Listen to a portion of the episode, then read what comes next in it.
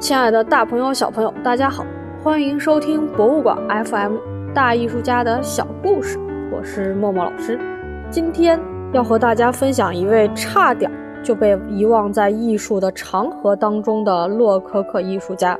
他叫做弗拉格奈尔。一说到要被遗忘，我们就会觉得他是不是一辈子都默默无闻、毫无名气呢？其实并不是这样的。弗拉格奈尔作为布歇的得意门生，在布歇的推荐之下去角逐罗马留学的奖学金，并且在这一场竞争当中顺利的胜出。当他留学结束回到巴黎之后，他所创作的作品很快就得到了人们的认可，甚至连那位对布歇极为不满的大评论家狄德罗，竟然都对布歇的这位徒弟。大加赞赏。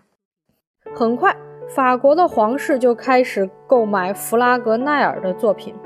画家本人也因此加入了皇家艺术学院。弗拉格奈尔的年轻时代十分的幸运，甚至连他的成名作《秋千》都是别人给他送上门的。定制《秋千》这幅作品的那位男爵，最开始并没有想找弗拉格奈尔为他画画。这个男爵去找了画家杜瓦扬，他跟杜瓦扬说自己要定制一幅作品，有以下两个要求：第一个要求是画面当中要表现一位女子在荡秋千的情景；那第二个要求是男爵本人在画面当中所处的位置要正好能够看见画面中女子的小腿的部位。画家杜瓦扬听了这样的要求，表示自己并不擅长绘制这种题材的作品，并向男爵推荐了弗拉格奈尔。这个工作被送到了弗拉格奈尔的门上，画家就欣然地接受了，并且出色地完成了这一幅秋千。时至今日，这幅作品依然是他享誉世界的名作之一。听到这里。小朋友们是不是会觉得，弗拉格奈尔既然已经功成名就了，那他怎么还会被人遗忘呢？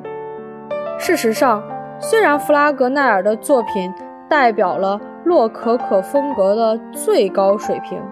但是在有一点上，他与他的老师布歇是完全一致的，那就是他们都攀附权贵。洛可可本身。就是贵族中诞生的一种艺术风格，而弗拉格奈尔他所有的作品几乎都是服务于皇室和贵族的，这确实可以使得他更有声望，也能让这个画家赚更多的钱。但是当时法国社会的人民群众，那生活是非常困苦的，他们都没有钱。而且，所有的百姓对于权贵阶层那是怨声载道，大家都觉得这个国家的统治阶层应该被推翻了。终于，法国大革命爆发了，人民推翻了皇权，一直钟爱弗拉格奈尔，并且